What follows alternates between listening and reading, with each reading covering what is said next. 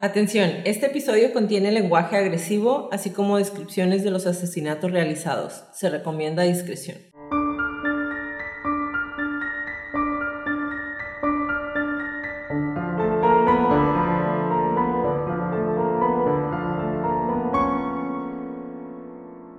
Hola a todos, bienvenidos a Crónicas de Crimen. Yo soy su host Jacqueline López y me acompaña como de costumbre Leti Mosqueda. Hi Leti. Hi Jackie. Queremos invitarlos a nuestras redes sociales, Facebook, Instagram y YouTube como arroba crónicas de crimen para que nos den follow. Ahí subimos toda la información y fotos de nuestras crónicas y los links y a que nos compartan con sus conocidos. Es la única manera de que más gente pueda escuchar nuestras crónicas. Comenzamos.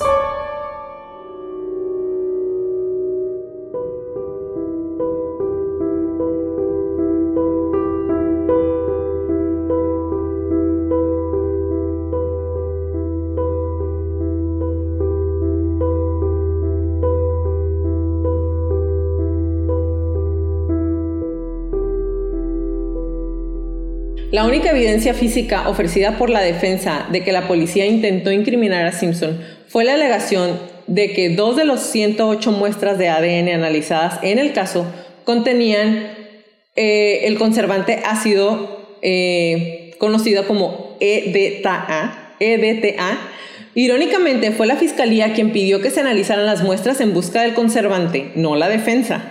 La defensa alegó que la gota de sangre en la puerta trasera de la escena del crimen en, la casa de Brown, que coincidía con la de Simpson, y la sangre encontrada en un par de calcetines en el dormitorio de Simpson, tenían EDTA, un conservante que se encuentra en los tubos de recolección con tapa violeta utilizado para los viajes de referencia policial en las muestras. Pero el 24 de julio del 95, el doctor Frederick Readers, un toxicólogo forense que había analizado los resultados proporcionados por el agente especial del FBI Roger Martz, testificó que ese nivel en las muestras de evidencia era más alto que el que normalmente se encuentra en la sangre. Esto parecía apoyar la afirmación de que procedía de los, de los tubitos de referencia, por eso se suponía que podía estar contaminado. Durante el interrogatorio, Clark le pidió al doctor Readers que leyera en voz alta la parte del artículo de la EPA que indica cuáles son los niveles normales de EDTA en la sangre, a, los que hizo referencia durante su testimonio. Esto demostró que lo leyó mal y que los niveles encontrados en las muestras de evidencia coincidían con los encontrados en la sangre que no se conservó en un frasco de referencia policial. Es decir, dijeron, ¿no? Tiene elevados eh, los niveles de EDTA porque lo metieron en estos frascos y están contaminados, bla, bla, bla. Y cuando Marsha le pide, cuando Clark le pide, ok, léame los niveles en la sangre, y el doctor le vuelve a decir, es este, y ella le dice, ok, pero me estás diciendo que estos niveles están elevados en esta muestra que nunca se metió en ese frasco. Entonces, obviamente también estaban echando mentiras ahí. Sí, claro. Eh, cuando pasó todo esto, la, acusación también hizo que el doctor Readers admitiera que el EDTA también se encuentra en los alimentos y específicamente en los ingredientes utilizados en McDonald's Big Mac y en las papas fritas de McDonald's que Simpson se había comido esa noche con Kato Kelly. Pues la defensa alegó que la sangre de Simpson en la puerta trasera de la escena del crimen fue colocada por la policía.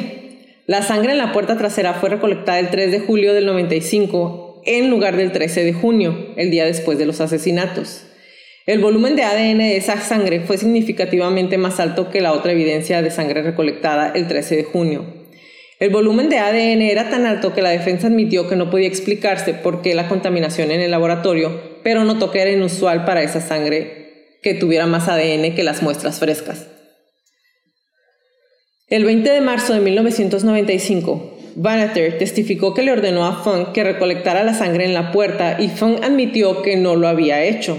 La defensa sugirió que la razón por la que Funk no recogió la sangre es porque no estaba ahí ese día. Ay, ¿no puede o qué? Sheck mostró una fotografía ampliada tomada en la puerta del 13 de junio y admitió que no podía ver la sangre en la fotografía. Pero eso no quiere decir que no estuviera, simplemente que no se veía en la foto. La fiscalía respondió mostrando que una fotografía diferente mostraba que la sangre estaba presente en la puerta trasera el 13 de junio y antes de que la sangre fuera extraída del brazo de Simpson.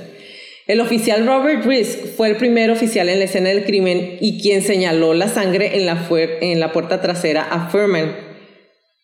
O sea, sí llegó y él fue el que le dijo, ahí hay sangre en la puerta, desde ese día, el día que llegaron, después de que los vecinos fueron a decirles que estaban los cuerpos ahí. La fiscalía también señaló que las cámaras de los medios presentes demostraron que Vanater nunca regresó a la escena del crimen en la casa de Brown esa noche, donde supuestamente se colocó la sangre de Simpson. Entonces, no estaba la persona que se supone que puso la muestra, y el policía que llegó a la escena del crimen les dijo, yo le dije que ahí estaba la sangre.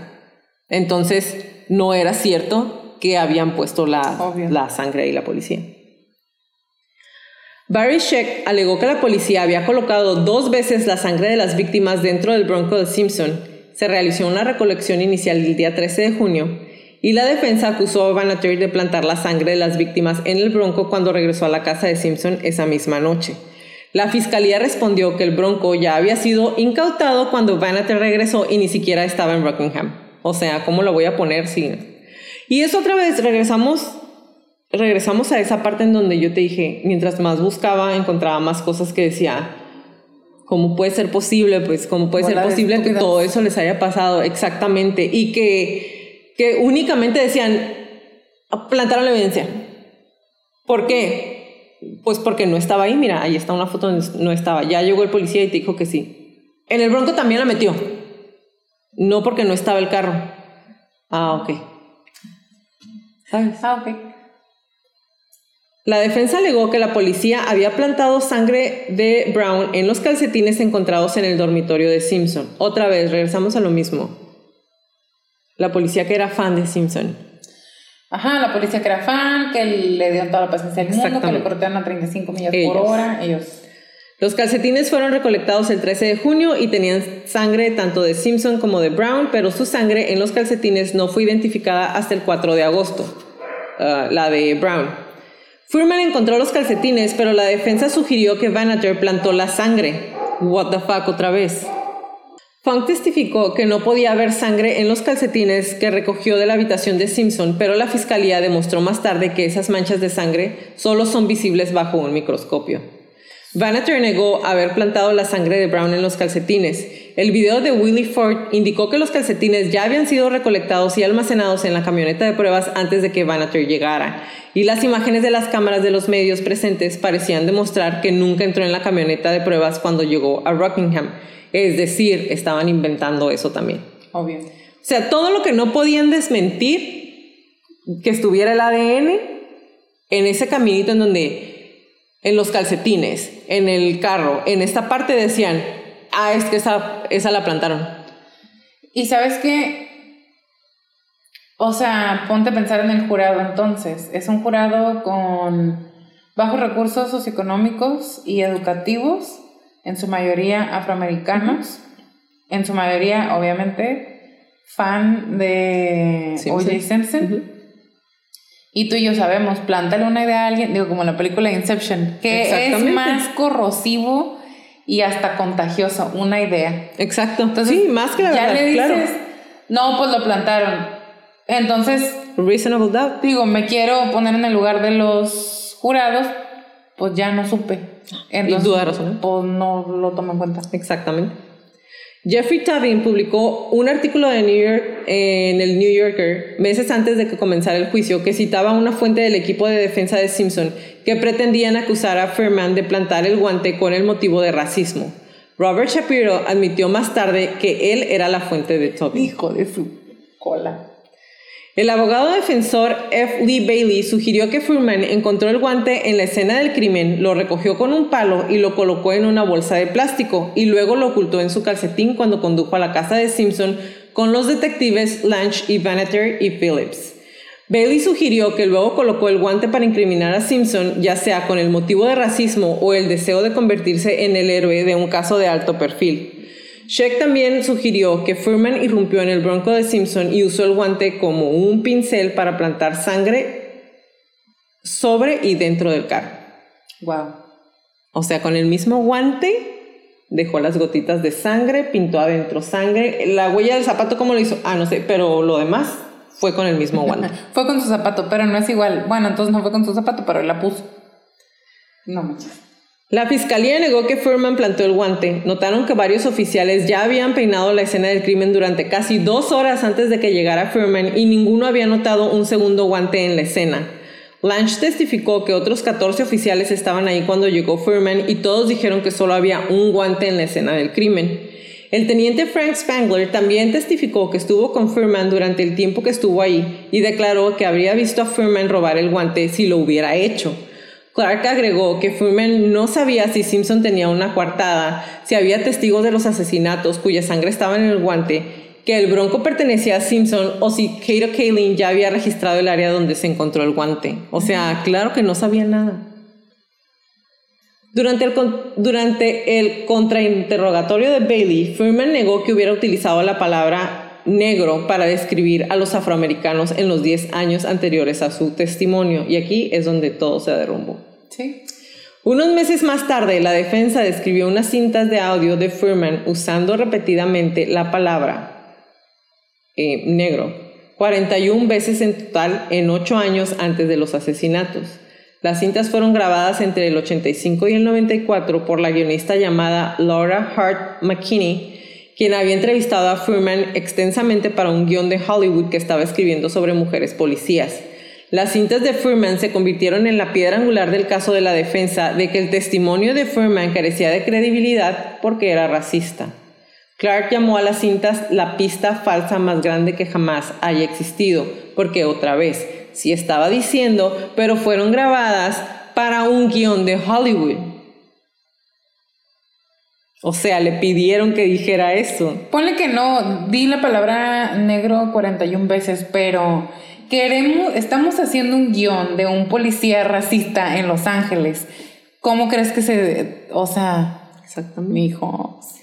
Después de que McKinney se vio obligado a entregar las cintas a la defensa, Furman dice que le pidió a la fiscalía una redirección para explicar el contexto de las cintas, pero la fiscalía y sus compañeros de policía lo abandonaron después de que Ito puso las cintas de audio en la, en la audiencia pública.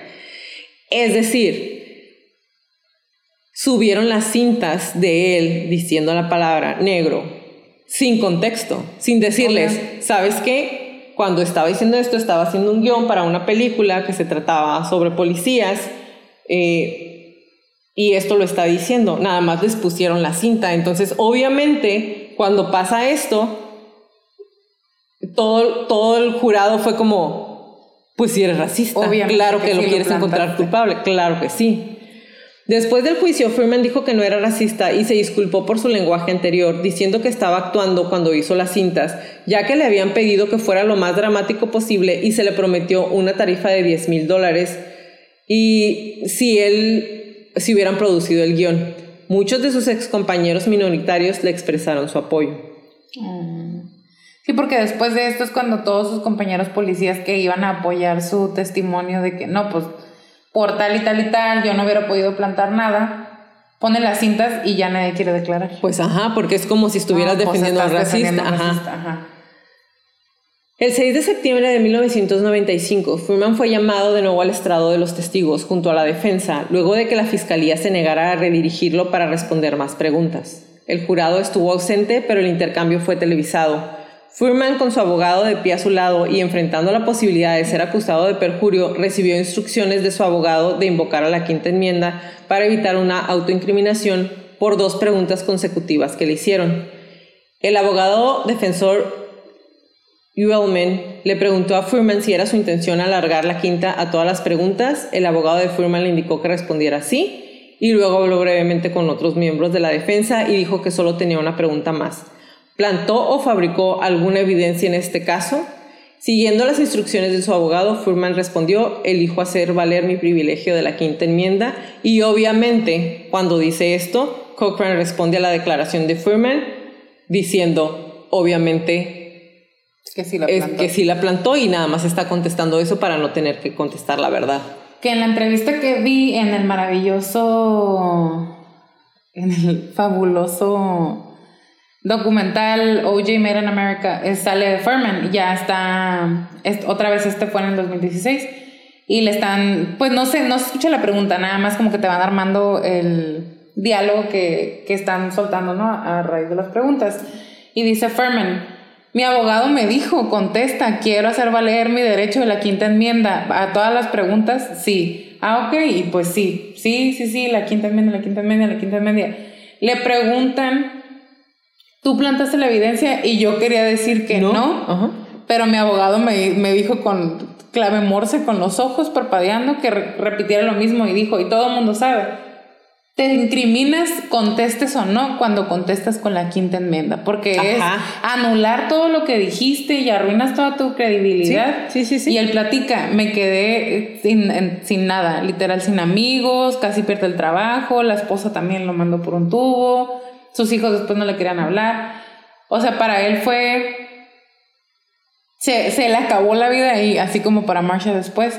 Y antes de dejarte continuar, uno de los compañeros que dijo, sí me arrepentí después y por muchos años no haberlo apoyado en ese momento, pero tienen que entender la presión que yo tenía de mi capitán. Claro.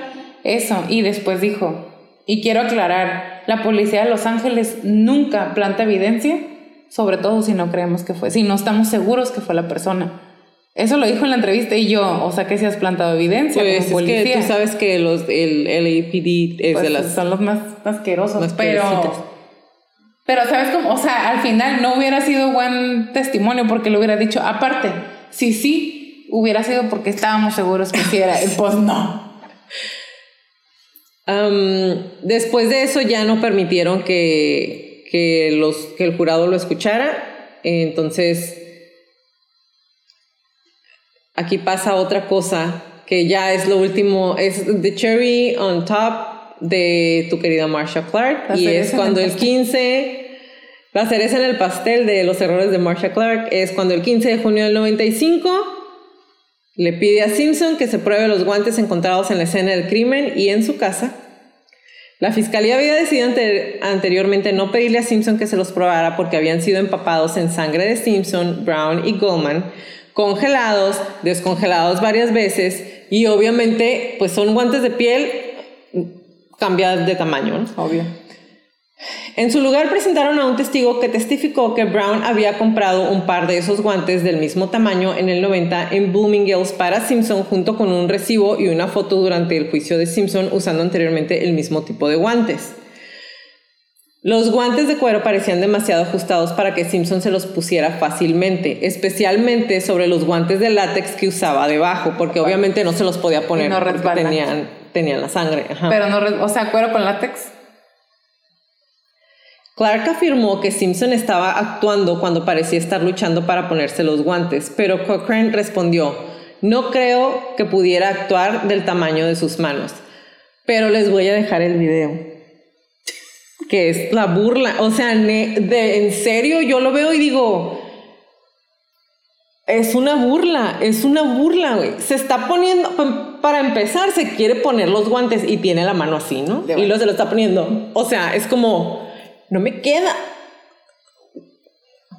Es una falta de respeto. No, no, es un guante de piel que ya se congeló, se descongeló. Trae un guante de látex para no en sus, porque obviamente están llenos de sangre de las víctimas y de él porque se cortó no resbala. Y aparte, si haces esto, ningún fucking guante te va a entrar nunca. Entonces, y ahí están las fotos. Y él así como, ¿Tú cómo no te me pones queda, los guantes? Qué rara eres. ¿No te los pones así? así, de uno por uno. Darton luego le contó a Ito sus preocupaciones de que Simpson tiene artritis y miramos los medicamentos que toma y algunos de ellos son antiinflamatorios y nos dicen que él no ha tomado el medicamento durante un día y le causó hinchazón en las articulaciones e inflamación en sus manos. También, O sea, neta, la... No hay para dónde, pues. Cochrane informó a Ito al día siguiente que Sean Chapman se comunicó con el, medio, con el médico de la cárcel del condado de Los Ángeles, quien confirmó que Simpson se estaba tomando su medicación para la artritis todos los días y que los registros médicos de la cárcel lo verificaban. A Wellman se le ocurrió y Cochrane repitió una broma que usó en sus argumentos finales. Si no encaja, debes absolver. If it doesn't fit, you must acquit. Hijo de su la fiscalía afirmó que creían que los guantes se encogían por haber estado empapados en la sangre de las víctimas. Richard Rubin, ex, vicepresidente del fabricante de guantes Aris Isotoner, que fabrica los guantes en cuestión, testificó el 12 de septiembre de 1995 que los guantes efectivamente se habían encogido de su tamaño original. Dijo que, y cito, los guantes en el estado original fácilmente pasarían a la mano de alguien del tamaño del señor Simpson. Luego, Darden produjo un nuevo par del mismo tipo de guantes que le quedaron bien a Simpson cuando se los probó. Después del juicio, Cochran reveló que Bailey había incitado a Darden a pedirle a Simpson que se probara los guantes y que Shapiro le había dicho a Simpson por adelantado cómo dar la apariencia de que no le quedaban los guantes. Hazme el favor, o sea, ya que se terminó todo eso, el hombre bien orgulloso diciéndole a la gente cómo les habían visto la cara de estúpidos a los jurados. Sí, sí. Cómo se habían burlado de la gente.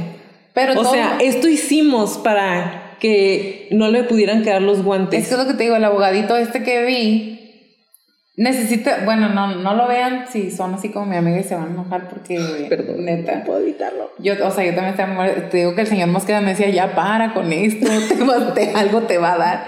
Dice el señorcito abogadito que, pero como modo de burla, Sí, nosotros le dijimos lo de los guantes. Obviamente sabíamos que no le iban a quedar. Ya los habían descongelado, ya los habían congelado. O sea, él solo, ¿sabes? Y con ese tono de voz de, obviamente no le iban a quedar. Y lo sabíamos. Obviamente íbamos a usar la, a usar la Todo el mundo lo sabía, menos Marsha, pues aparentemente. Sí. porque acá, hasta Christopher le decía como, mija, estamos en broncas y la otra no.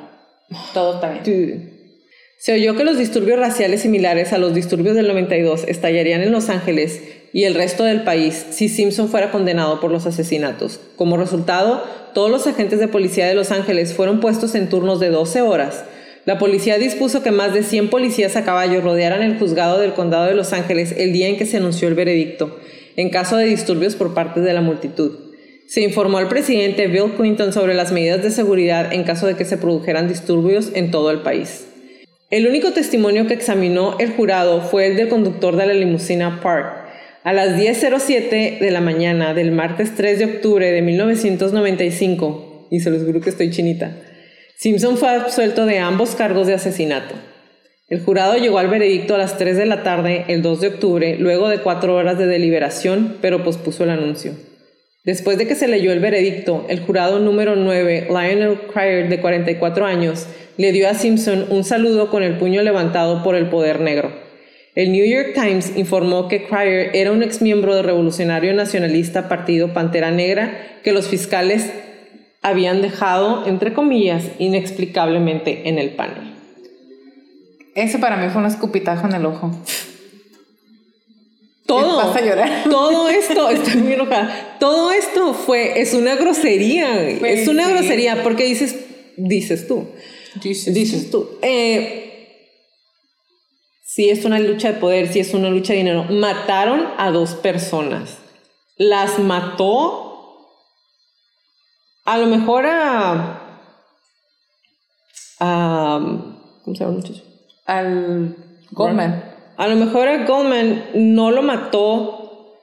A lo mejor él no lo quería matar. Él llegó a dejar los lentes y lo vio cuando estaban matando a Nicole no voy a subir las fotos de cómo los encontraron. no voy a subir las fotos de cómo los encontraron porque por yo respeto. Digo que sí. No, no Hagan una votación. Yo digo que sí. Yo las subo. No voy a subir si las ustedes quieren, yo las subo. no voy a subir las fotos. Porque se me hace todavía como violentarla más, ¿sabes? Como, como violentarlos más a los dos, se me hace. Pero si, si les ganan la curiosidad, pueden ver las fotos, están en internet en todas partes, de cómo estaba ella era, es un hombre de, 1,87, súper musculoso, que había estado entrenando con los Navy SEALs, que sabía cómo matar de esta manera. Sus abogados después de todo esto dijeron, él durante, cuando, cuando está poniéndose los guantes, las caras que hace, neta, es una burla, es, fue un circo completo, fue una burla y mataron a dos personas. Y los mataron de una manera súper salvaje, con mucho coraje. A ella la mataron con mucho... Güey, casi le arranca la cabeza. Se regresó a decapitarla, a cortarle la garganta. Y estoy segura que a lo mejor viene un poquito de eso ahorita que nos empieces a hablar del perfil, pero a mí se me hace, se me hace una broma. Se estima que 100 millones de personas en todo el mundo vieron o escucharon el anuncio del veredicto. El volumen de llamadas telefónicas de larga distancia se redujo en un 58% y el volumen de operaciones de la Bolsa de Valores de Nueva York disminuyó en un 41%. El uso de agua disminuyó a medida de que las personas evitaban usar los baños. Se detuvo tanto trabajo que el veredicto costó aproximadamente 480 millones de dólares en, en pérdidas de productividad.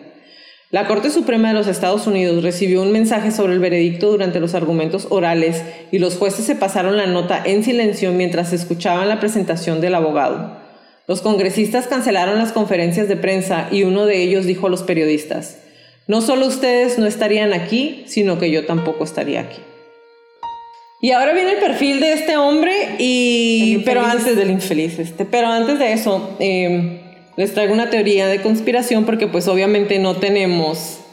nadie fue. Nadie fue, nadie pagó nunca la muerte de Nicole y de Ron.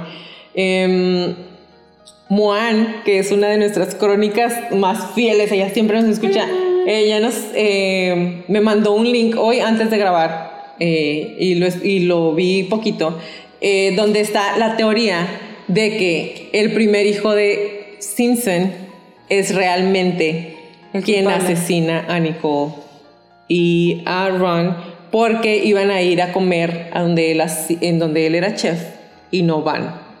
Y entonces toda la evidencia apunta a que a que los guantes le quedaban al chico, em, que porque la talla él sí le hubiera dado exactamente con sus manos y que porque él había pedido permiso para salir en ese momento y que si que si había hecho una nota donde checada y que era falsa. Entonces lo estuve viendo y que porque el ADN que pudo ser, porque pues era su hijo, etcétera, etcétera.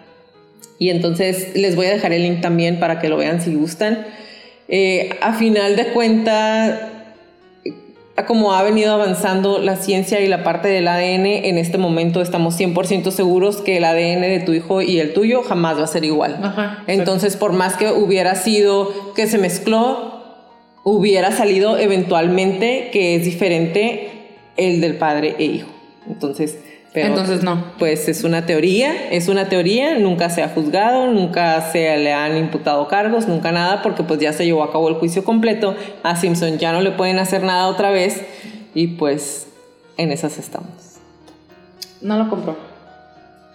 Ya es que la libretita mágica. La libreta, la libreta mágica. La libreta. Son dos, miren. Una con mil y la nueva. Entonces, nos vamos a regresar, amiga, acomódate, arréglate, acomódate.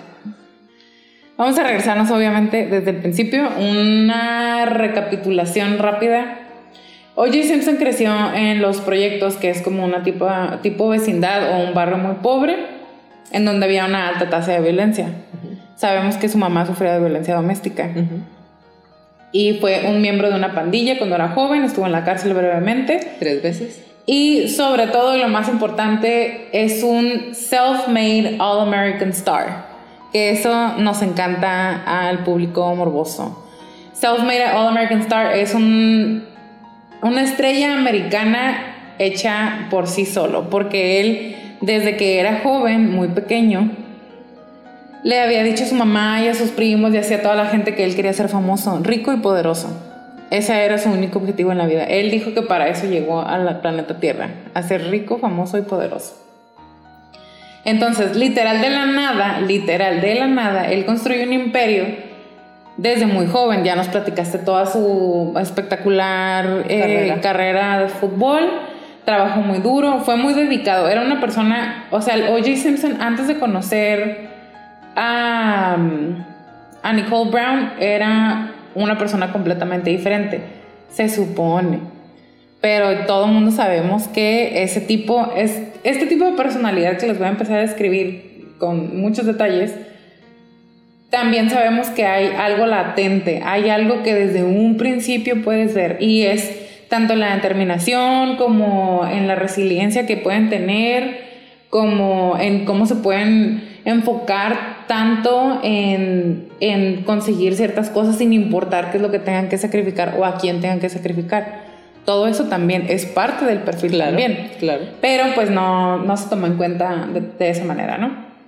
Fue una, un atleta y era admirado, alabado por millones de personas y él estuvo rompiendo con el esquema racial y fue amado por absolutamente todos, porque otra vez estamos en, bueno, cuando él era joven, en el principio de los ochentas, y para cuando esto pasó, mediados de los noventas. Entonces es una década completa de él darse, o más, ¿no? Darse a conocer como, pues una, yo creo que una década siendo top, siendo famoso en películas y le llamaban para ser comentarista de partidos de fútbol, sale con modelos y la fregada, incluso después de estar con Nicole. Pero algo muy importante. ¿Por qué es relevante todo esto? Porque O.J. Simpson no era percibido como afroamericano. Para la gente blanca y para la gente de color, él no era percibido como una persona afroamericana porque no tenía la mayoría, más bien, la mayoría de las cosas que él tenía no eran comunes en personas afroamericanas de su origen. Hay otros, podríamos poner junto a él, no sé, Michael Jackson o infinidad de otros artistas, pero alguien tan amado así absolutamente por todo el mundo, tan admirado, tan wow, pobrecito, yo creo que son pocos junto con él. Quizá Michael Jackson y ya sabemos la historia, igual no terminó muy bien. Igual Entonces- terminó con el mismo abogado. Exactamente. Desde muy pequeño tenía características de personalidad que le abrieron paso, que era muy atractivo. A mí no se- nunca se me ha hecho atractivo, incluso viendo sus fotos de joven, a mí no se me hace una persona atractiva. Y digo, para que digas tú, ¿y quién sí? Por ejemplo, Michael Jackson de joven, viendo las fotos, digo, sí, se me hace una persona muy atractiva cuando estaba más joven. Pero O.J. Simpson en ninguna de sus etapas de la vida se me hace atractivo o carismático, incluso se me hace de sangre muy pesada en todas las entrevistas y cada vez que, las pocas veces que, que lo llegué a ver no relacionado con el juicio, a mí no se me hacía una persona carismática, pero era una persona muy pesada, era machista y era, no sé, hacía como chistes medio burdos o como con doble sentido y pues eso le gusta mucho, sobre todo a los hombres eh, de aquella época con los que él se juntaba. Ajá, o sea, acuérdate que estábamos en los 80 cuando, cuando todo eso era wow. Todo eso era lo bonito. Entonces, bueno, aquí ya pasamos con O.J. Simpson y ahora nos vamos a adelantar hasta después, antes, perdón, de los asesinatos, pero después de conocer a Nicole. Entonces, Nicole llevaba un diario, que ya lo mencionaste, y en él registró muchas cosas, entre ellas los abusos de O.J. Simpson, eh, físi- físico y psicológico. Y aquí empieza como ¿cómo decirlo? Pues la crónica de una muerte, una muerte anunciada, anunciada. como dijiste, y Nicole platica, se conocen y O.J. Simpson la empieza a buscar a buscar y a buscar, pero ella estaba muy joven, eventualmente empiezan a salir y se casan. O.J. Simpson quería que ella quedara embarazada. Él quería. Nicole era como, es que estoy muy joven y guachuá, y pues mi cuerpo y soy modelo, y ella no quería. Pero O.J. Simpson la convenció. Y como O.J. Simpson le decía, yo nada más quiero lo mejor para ti y yo nada más quiero que seas feliz. Y si tienes un bebé voy a ser muy feliz y entonces tú vas a ser muy feliz. Se embarazó. Pero cuando estaba embarazada, del primero, no, ay, fíjate. No sé, con uno de los dos embarazos subió mucho más que con el otro, pero con uno de ellos nada más subió 9 libras. Que es ni siquiera nada. Cuatro kilos, cuatro Sí, puntos. Que es el peso del bebé, literal, nada más. O sea, traía el bebé y el líquido amniótico y ya estuvo. Pero O.J. Simpson, que es cuando le empieza a poner, eh, cuando empieza a engañarla, le decía que estaba gorda, que era una obesa, que estaba asquerosa y que, que pues que cómo se me va a antojar estar contigo, cómo crees que no voy a salir con otras mujeres cuando tú estás tan gorda. Y se lo decía enfrente de sus papás, suyos de ella, y de su hermana. Qué asco. Y le habla a la policía varias veces. Ya nos contaste la historia de cuando sale los arbustos. Ya les platiqué la historia de cuando está en el carro y le está golpeando su propio carro con su propio bate en su propio estacionamiento. Y que no pueden hacer nada porque está su esposa adentro, pero nada le ha pasado. Y entonces aquí otra vez, esa misma policía que no arrestó a O.J. Simpson la vez del carro o las infinidad de veces que sí llamó a la policía y que sí llegaron, pero como no lo vieron físicamente asaltándola, no se lo llevaron. Y cuando era hora de presentar cargos, históricamente sabemos que las mujeres que son abusadas físicamente en su mayoría no presentan cargos. Pero hay diferentes razones y ahorita les voy a platicar un poco sobre el ciclo de violencia, pero varias de las razones, estadísticamente hablando, es porque qué va a pasar cuando salga. sí. ¿Qué me va a pasar a mí cuando salga? ¿Quién me va a cuidar cuando salga? Entonces, las veces que sí fueron y que sí hablaron con él, se ponían a platicar con él de deporte o él les empezaba a sacar plática de deporte, de su carrera futbolística y de las chicas con las, a las que él conocía, los modelos, decía. Entonces la policía estaba como más interesada en conocer a, Simpson. me lo voy a hacer mi amigo. Que en ver qué estaba pasando con Nicole. Y las, otra vez, como tú dijiste, las fotos que ella se había tomado, porque ella, ella documentaba con fecha, hora y lugar todas las veces que la golpeó y por qué y qué era lo que había pasado y se tomaba fotos, ella sola. Y tenía testigos porque le decía a su hermana y le decía a su amiga Faye Resnick, ya después, que es el chisme que te quiero platicar. Pero otra vez, como dijiste, pues no estaba Nicole para que ella dijera, sí, sí lo escribí, porque she was dead, porque ya estaba muerta, y pues no fue admitido. Ahora, el chisme de Faye Resnick, ya muy cerca de los asesinatos, Faye Resnick y Nicole se hacen amigas y Faye escribió un libro, todo el mundo escribió un libro, tú y yo debemos escribir un libro de O.J. Simpson escribe un libro donde está platicando que ellas tenían, no era una relación amorosa, sexual, pero sí tuvieron encuentros sexuales, porque Nicole estaba abandonada sexualmente por OJ, porque OJ tenía mujeres por todos lados. Y entonces Faye Resnick también tiene, no copias, pero tiene casi entradas del diario porque de todo lo que le platicaba Nicole y a ella no la llamaron como testigo porque como si era drogadicta, no puede ser admitido su testimonio. Ese es el chisme que te traía de ella. Y bueno, aquí quisiera hacer un paréntesis sobre el abuso doméstico como para darle un poco más de luz y... No hemos hablado. No hemos hablado del abuso doméstico y no es necesariamente como para informarlos, ¿no? Porque información hay por todos lados, pero merece la pena. Entonces, a menudo los abusadores o las personas que, son golpeadoras lo hacen porque se sienten insuficientes o se sienten menos ellos respecto al mundo y sobre todo respecto a su pareja o a su víctima de violencia. Se sienten pequeños. Entonces comienzan utilizando, y ese es el, ciclo normal de violencia estadísticamente conocido, históricamente conocido. Empiezan la mayoría de las veces con pequeños insultos no seas tontita y así más y van creciendo y van creciendo. Eventualmente empieza el aislamiento, que es tu amiga no te, no te quiere, no te conviene, no te juntes con ella, mala influencia, no me cae bien, no te va a traer nada, nada más te andas sacando, etc. Pero esto es empezar a bajar la autoestima con los insultos y el aislamiento es para poder tener un control, porque ahí es el cuando empieza ya el pues no el verdadero abuso, pero el abuso ya en otro, en otro nivel, digamos. Quiero mencionar el ciclo de violencia, como se conoce, el estadístico e histórico ciclo de violencia conocido, porque es importante tener una idea general de cómo coexisten las conductas amorosas con las conductas violentas.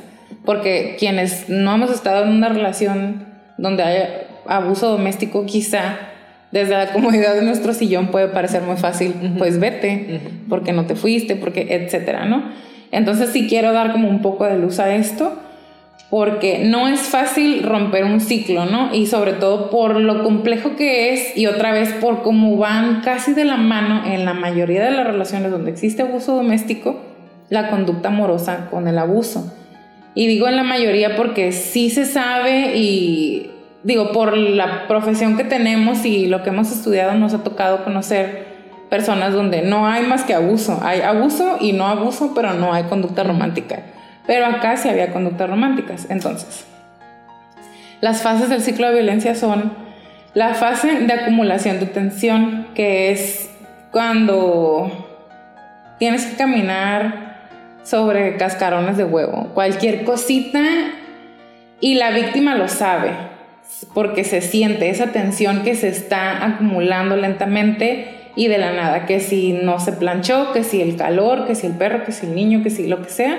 Y entonces es cuando normalmente las víctimas están viviendo con mucha tensión y ansiedad, seguida por la fase aguda o de crisis, que es cuando ya hay abuso. En la mayoría de las veces, otra vez, puede empezar y puede ser cuestión de días, semanas, meses, la mayoría de las veces es en días u horas, y empieza con insultos, peleas, acusaciones, reclamos y termina en, o fulmina con golpes o con violencia física o hasta sexual. Después de esto empieza la fase de la luna de miel, que es cuando la mayoría de los abusadores, y, y lo, no quiero decir abusado, no sé cómo decir inclusivo, inclusivo el lenguaje porque hay abusadores que son hombres y hay abusadores que son mujeres y mucho.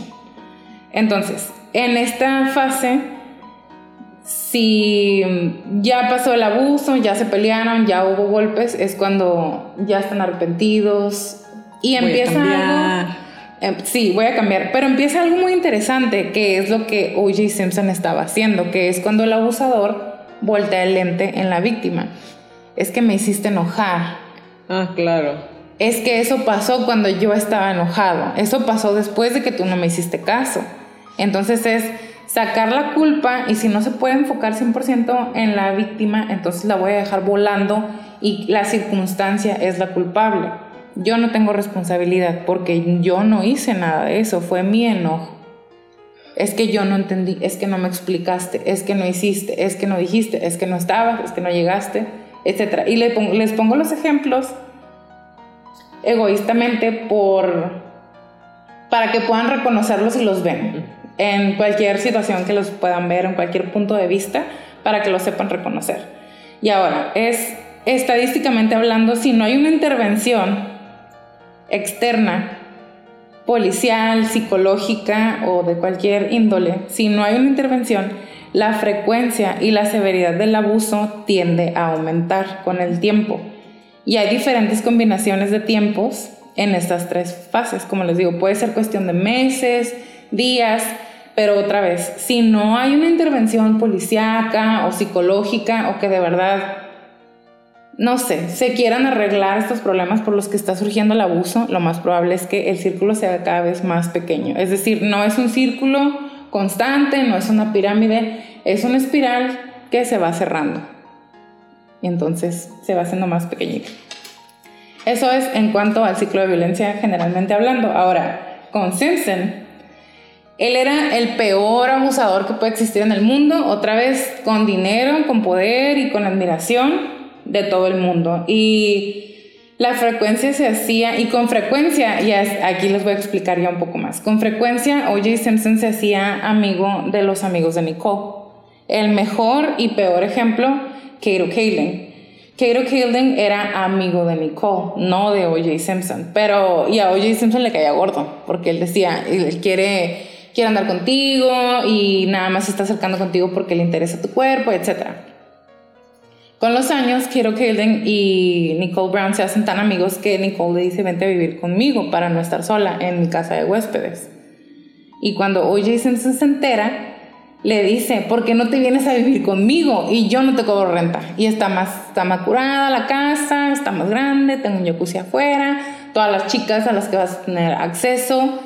Y pues ya sabes, yo siempre estoy rodeado de gente... Eh, de la fama, porque Keiro quería ser famoso también. No me acuerdo ahorita si iba a ser actor o modelo, o si era actor y quería ser, ¿sabes? O viceversa.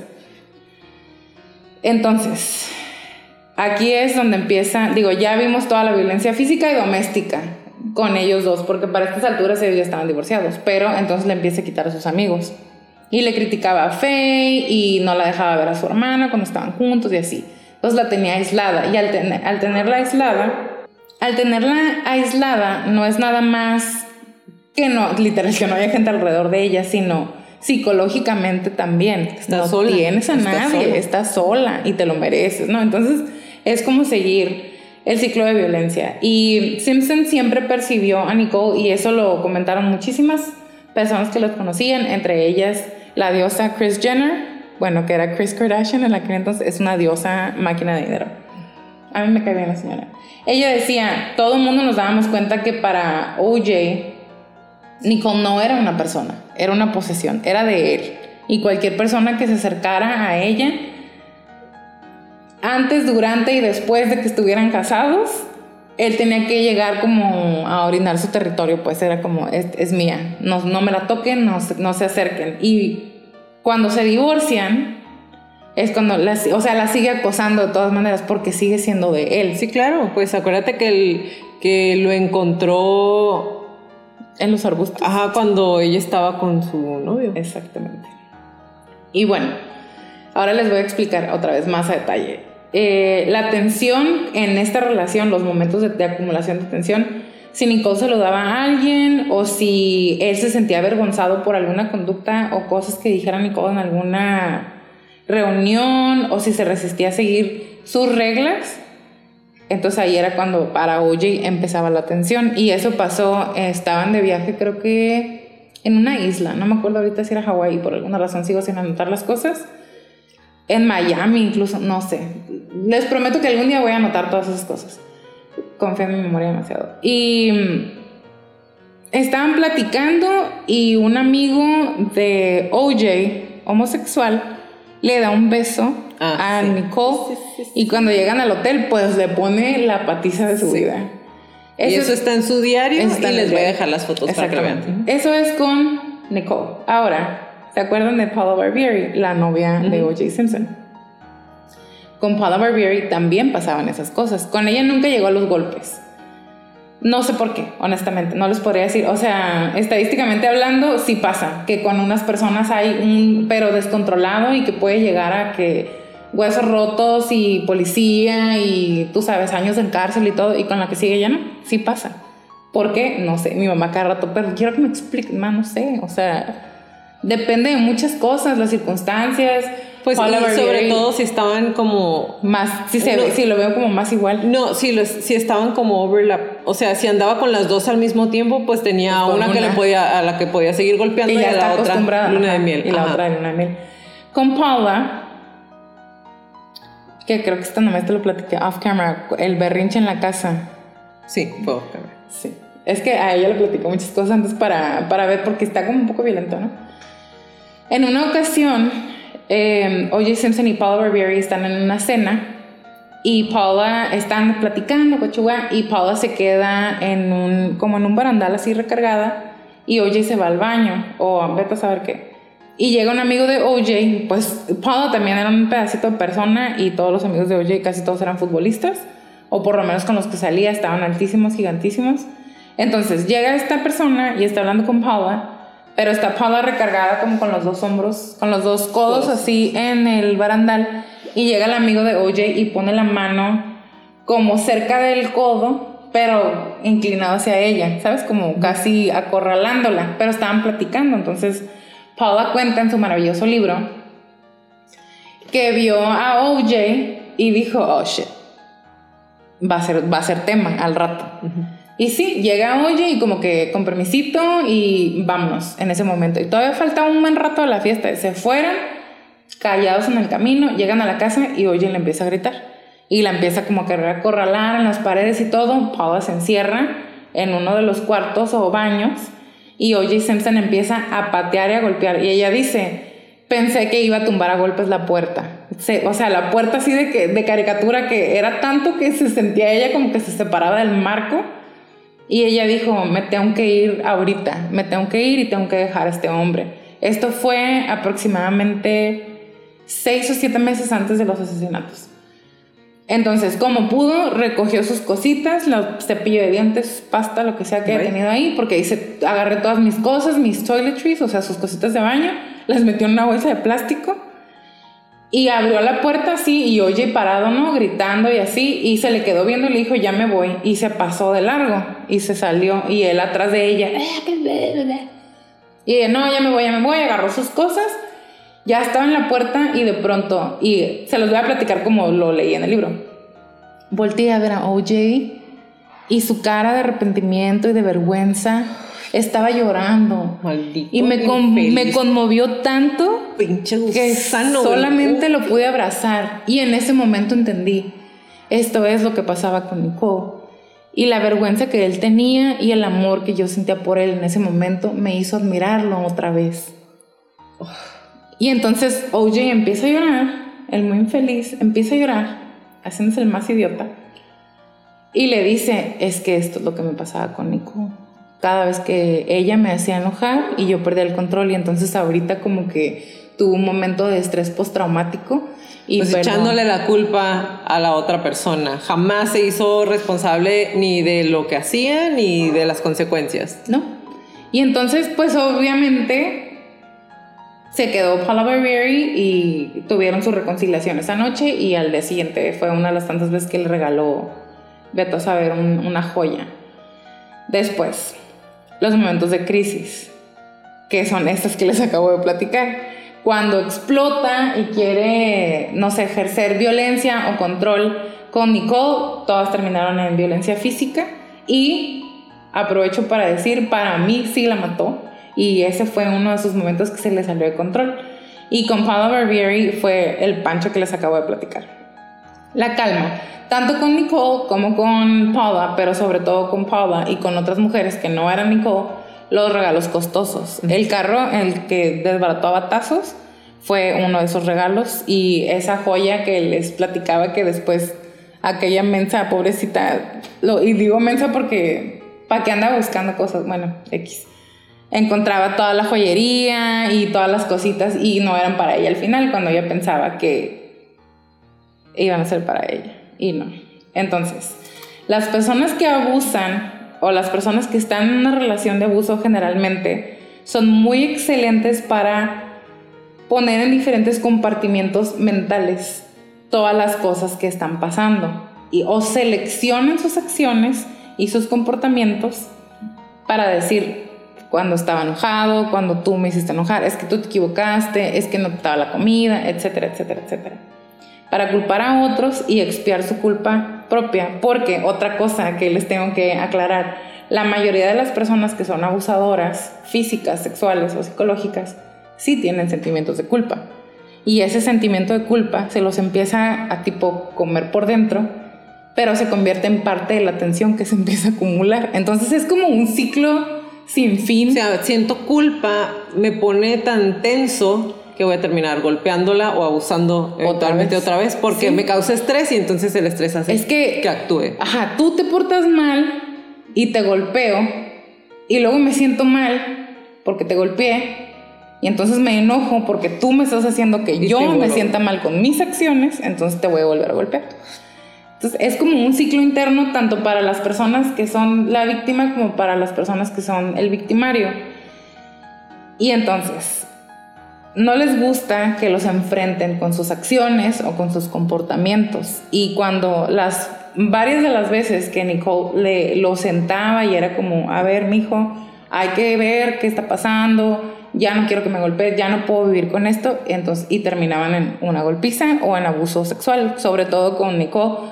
Muchas de las veces no era tanto la golpiza, sino que abusaba sexualmente de ella también, cuando ella no quería tener relaciones o a manera de no te voy a golpear, pero de todas maneras te voy a violentar de alguna manera.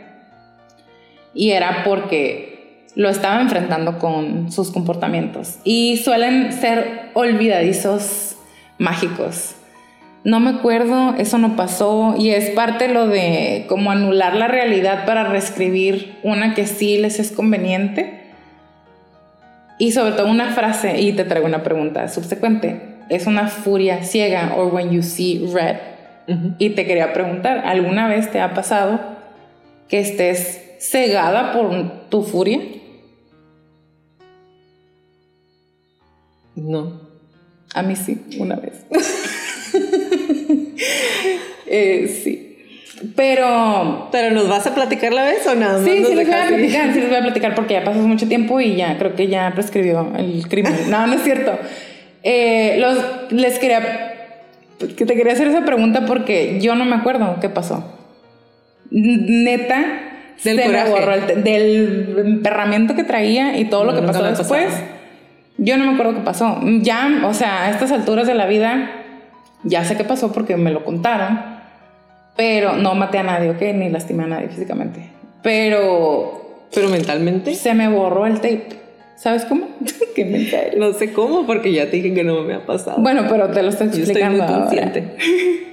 Bueno, ahora nos vamos a ir después y todo esto es un nada más para que terminen de aterrizar junto conmigo.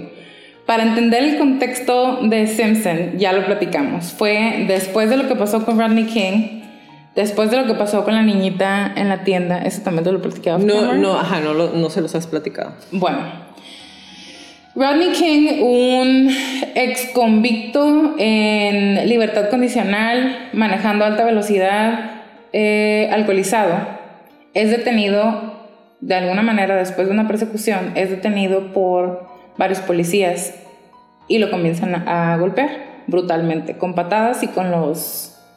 ¿Cómo se llaman los? Ba- Bastón. los ba- bastones, ajá, los, ba- los bastones que ellos traían.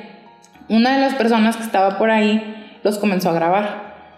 Y eventualmente llegaron helicópteros y todos estaban echando luz a donde estaban cinco policías golpeando a una persona que de por sí ya estaba borracha. O sea, no traía como todas sus facultades físicas. No que se pudiera defender porque eran cinco y policías y él era de color. Y la mayoría de los que lo estaban golpeando eran blancos, pero también había personas de minorías. Le rompieron las costillas, los dedos, le reventaron el cráneo, le, casi le revientan el pómulo, el clav- la clavícula y traían varias, pues no fracturas tal cual, pero sí como cuando se te, como se te hace una fisura en, en las piernas. Y los policías sí, los, sí fueron enjuiciados, eh, pero al final los absolvieron a los cinco.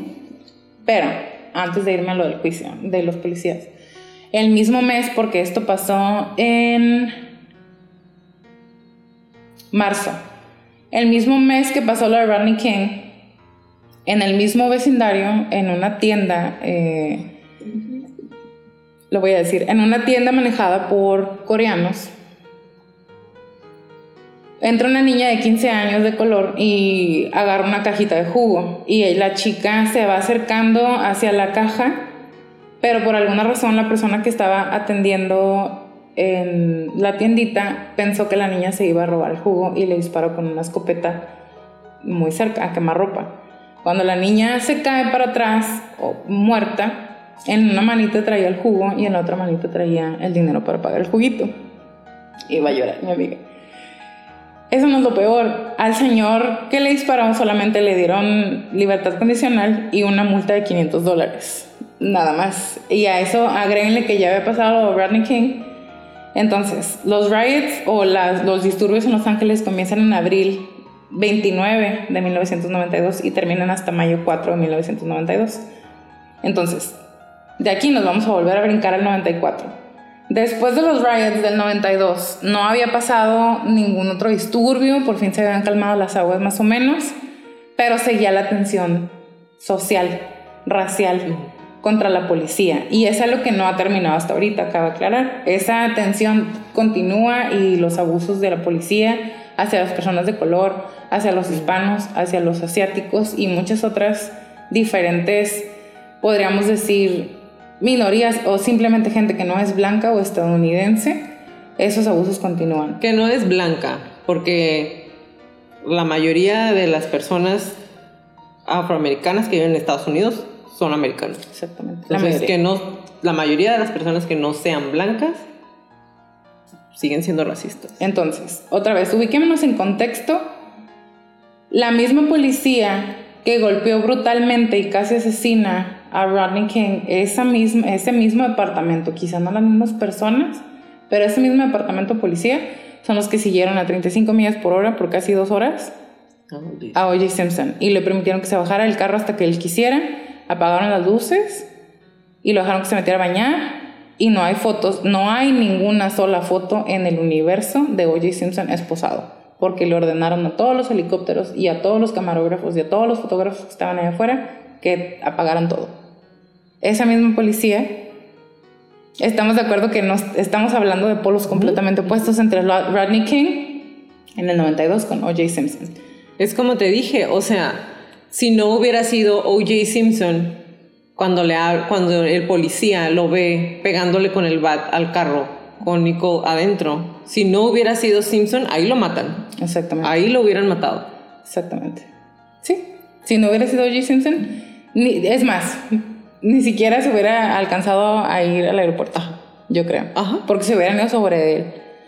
Bueno, entonces, con todo esto, con todo este contexto y bagaje que ya traían, la defensa utilizó la tensión racial a Rodney King, a los disturbios, la historia del esclavismo, las injusticias, los malos tratos y las acciones de la policía históricamente hablando, y el hecho de que la gente blanca siempre quiere culpar a la gente afroamericana.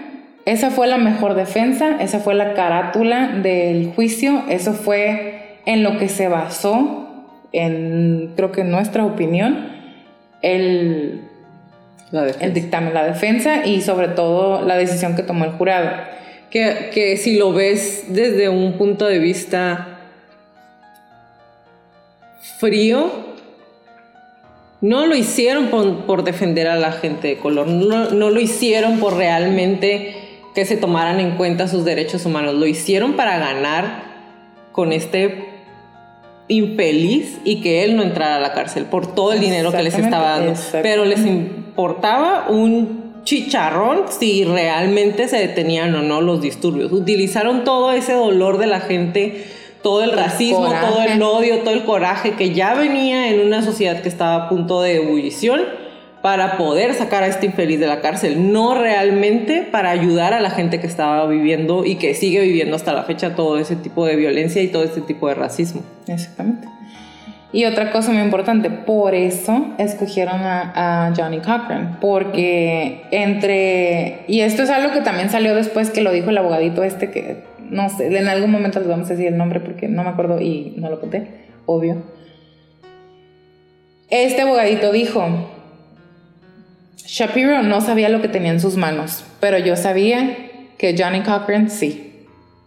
Y por eso lo agarraron. Entonces, Johnny trató, produjo y representó a O.J. Simpson como un pobre afroamericano víctima de evidencia circunstancial casi remodeló la casa porque entraron con cámaras a la casa de O.J. Simpson a documentar cómo estaba todo.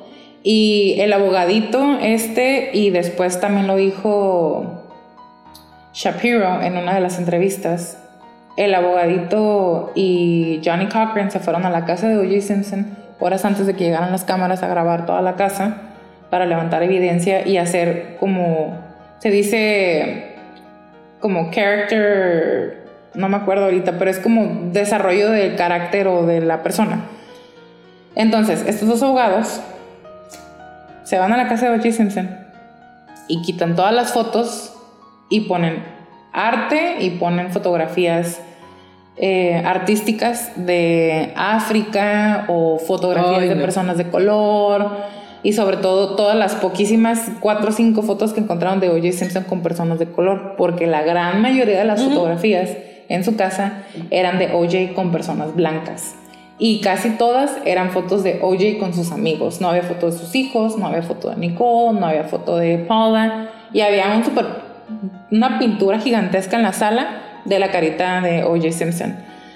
What the Exactamente. Entonces, lo, lo, exponen como pobrecito. Pobrecito y es afroamericano y estos blancos cochinos otra vez van a hacer lo mismo que nos vienen haciendo desde la época del esclavismo. Y tienes un jurado en su mayoría afroamericana. claro. Y bueno, otra cosa, Johnny Cochran se organizó para que todo el Dream Team o los abogados de OJ y OJ trajeran corbatas, camisas y diferentes colores que son como que inmediatamente el cerebro los relaciona con la bandera y las vestimentas típicas de las diferentes poblaciones que hay en África, sobre todo en las partes más pobres donde la gente vive como, pues no sé, que han ido, no quiero decir evolucionando, que se han ido adaptando a la modernidad, pero que de alguna manera conservan sus tradiciones. Y esos eran los patrones que usaban en las corbatas y en bares de las camisas. Pues, Todos, hasta Shapiro, que era el no era afroamericano. Entonces, de manera general, tenían toda una producción mágica de la máquina que era O.J. Simpson. Y algo que, que yo aprendí trabajando con el abogado y que, digo, ven cualquier película y se van a dar cuenta de eso, o si leen cualquier cuestión de, de algún juicio, poquísimas veces el juicio se trata sobre lo que pasó y se convierte en un qué podemos probar y qué no podemos Ajá. probar. Y entonces este juicio no se trataba de Nicole Brown o del abuso que sufrió o de su asesinato o de Goldman y que él por andar pasando por ahí le tocó también. No se trataba de nada de eso. Para la defensa era un otro afroamericano que va a ser inculpado por blancos y para la fiscalía era este hombre afroamericano poderoso con dinero se va a salir con la suya. Entonces se perdió a Nicole y yo pienso que eso también nos habla mucho como de, del el estado mental que traían todos. O sea, todo el mundo andaba como con su propia carrera, con su propio objetivo. Y de lo que, y de lo que, o sea, si nos ponemos bien realistas de lo que básicamente pasa siempre, o sea, a final de cuentas, es una mujer más que se quedó, a la que asesinaron y que ahí se quedó, güey. Sí. Y, y no fue nadie y no le hicieron justicia nunca y, y ya. Exacto. Porque a final de cuentas ella dejó de importar. En cuanto empezó el juicio, no fue quién la mató a ella, quién le hizo a ella, fue pues ya está muerta, no la podemos interrogar, entonces pues todo lo que escribió ella no importa, No, no, es que existe, no es no es admisible. y vamos a defender al pobrecito este o vamos a culpar al hombre este. Dejó de ser acerca Dejó de de ella. ser acerca de exactamente. Y de Goldman también. O sea, y al momento de cuando despersonalizas a la víctima, y eso también me lo platicó varias veces el abogado, porque neta que la, no sé, el 80% de los casos, si te acuerdas que te contaba, el 80% de los casos eran de problemas domésticos. No todos de abuso doméstico, pero todos eran como problemas familiares. Y, y él siempre me decía, cuando empiezas a despersonalizar a la víctima, eh, entonces ya todo se va más rápido Pues y sí. ya nada importa. Ah, La otra cosa que les quería comentar, adicional a todo lo que ya nos platicó Jacqueline de cómo desestimaron a todos los diferentes testigos, algo que me llamó mucho la atención fue que en el maravilloso documental de, de O.J. Simpson Made in America, entrevistaron a los que encontraron de, y a los que estuvieron dispuestos del panel de jurado. Y dos de ellas son las que más salieron y las que más como me marcaron sus, sus declaraciones. Una dijo, Marsha no me convenció de que ella tenía la razón y entonces por lógica, pues la defensa tiene la razón. Esa fue una. Y después, cuando OJ cometió los otros delitos por los cuales sí lo encarcelaron, dijo, pues me di cuenta que había cometido un error, pero pues too late now. Y la segunda, que me llamó mucho la atención, fue una señorcita ya bastante mayor, más allá de la tercera edad, dijo, y cito, ninguna, yo no puedo respetar a ninguna mujer que se aguanta una golpiza cuando no se la merece. Entonces, se lo merecía probablemente. Eso lo dijo respecto a Nicole. Entonces, otra vez, esto se los digo para ubicarnos en el estado mental o en el, en los, el tren de pensamiento que traían los del jurado. Porque ellos hablaban, esas son las cosas que ellos hablaban Sí, cuando estaban cuando encerrados. estaban encerrados. Esas eran las opiniones que estaban circulando. Esa era la gente que escogieron para, para el juicio. Y bueno, por último, ya para cerrar con esta tortura, no se los voy a volver a explicar porque ya lo hemos visto varias veces, pero no encontré ningún bendito... ¿Qué? ¿Cómo se dice cuando... Narcisista. Sí es narcisista, pero ¿cómo se dice? No encontré ningún diagnóstico de un brain fart. Ningún diagnóstico de O.J. Simpson porque no se le sometió a ninguna prueba psicológica o psicométrica de ninguna manera, porque para qué, ¿no? Pues al principio dijeron que estaba a punto de un breakdown mental y luego siempre no. Y luego siempre no, y luego ya estaba, bueno, X. Entonces, encontré que varios profesionales de la salud, tanto en aquel entonces como más, más modernamente hablando, ajá, más actual, incluyome, Sí, así otra vez, pistola en la cabeza si tuviéramos que escoger un diagnóstico para oye o algún tipo de trastorno de personalidad para quizá ponerle nombre a sus acciones y a sus motivaciones y a su a todo lo que era él era sería trastorno narcisista de la personalidad porque otra vez para él y en el en el en la crónica de Jonestown vimos un poquito las diferencias de los narcisistas contra los antisociales. Y con los narcisistas es una falta de conexión, es un no entiendo tus necesidades, no entiendo tus sentimientos, no entiendo por qué te duele, no entiendo por qué lloras, no entiendo por qué me estás jodiendo, ¿no? Porque estás haciendo todo esto para afectarme, para afectarme a mí. Y con un antisocial es un, sí, sí entiendo, pero me vale y le voy a dar y te voy a pasar por encima. Y con OJ honestamente, o sea, analizando todo, yo siempre he pensado que O.J. Simpson no era tan inteligente intelectualmente hablando. Incluso yo diría que quizá traía un pequeño retraso mental por cómo habla, por cómo se expresa, por las palabras, por... Y por toda la evidencia que dejó. Por toda la evidencia que dejó, pero adicional, no sé, dense la oportunidad de ver alguna de sus entrevistas. Neta, yo diría algún un hilito, algo cerebral, un daño orgánico, algo le pasó después de jugar fútbol, algo, porque nunca se me hizo como una persona normal, como que cuando hablaba elocuente. no, no déjate lo elocuente, sino como que su mirada perdida y como que no hilaba bien las, las ideas y muy superficial, como muy, muy tonto, muy airhead. Pues a lo mejor eso le funcionó siempre.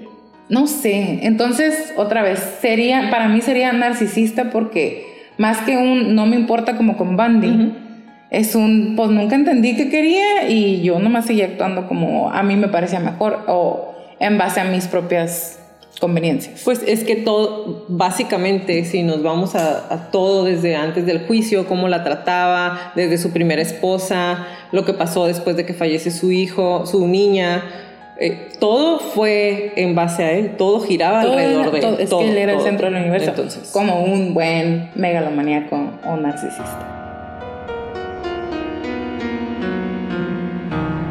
En 1996, Fred Goldman y Sharon Rufo, los padres de Ron Goldman, entablaron una demanda contra Simpson por homicidio culposo, mientras que el patrimonio de Brown, representado por su padre Lou Brown, entabló una demanda contra Simpson en una demanda de sobreviviente. El juicio se desarrolló durante cuatro meses en Santa Mónica y por orden del juez no fue televisado.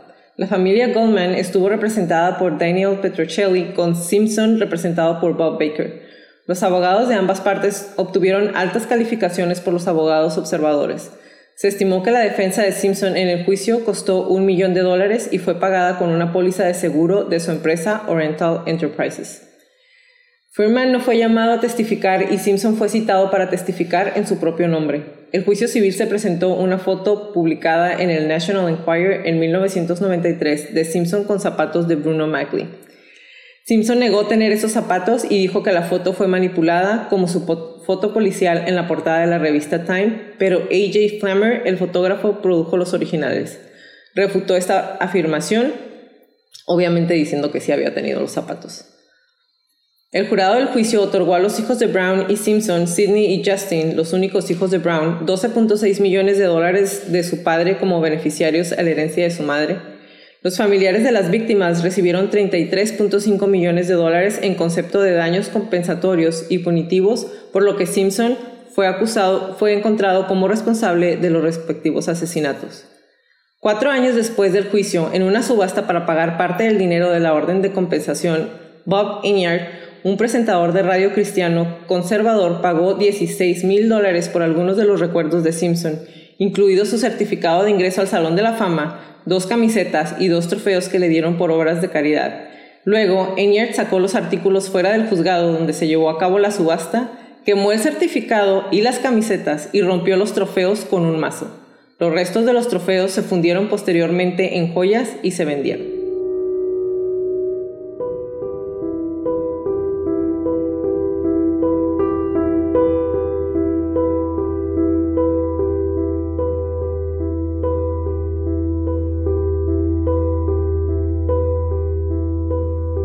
Gracias por acompañarnos en un episodio más de Crónicas de Crimen. Los esperamos en nuestro próximo capítulo. Si les gustan nuestras crónicas, por favor regálenos un review en iTunes y en Spotify y suscríbanse a nuestro canal de YouTube. Y recuerden, si tienen alguna crónica que quieren que pase a la lista de nuestras siguientes temporadas, mándenos un correo a info.crónicasdecrimen.mx. Como le repetimos en todas las crónicas, créanle a su instinto siempre. Si algo no se siente bien, si algo me dice que salga corriendo, Vete, es mejor parecer paranoico y estar a salvo a quedarte y poner en peligro tu vida. Ahora sí, bye Leti. Bye Jackie, bye Crónicos.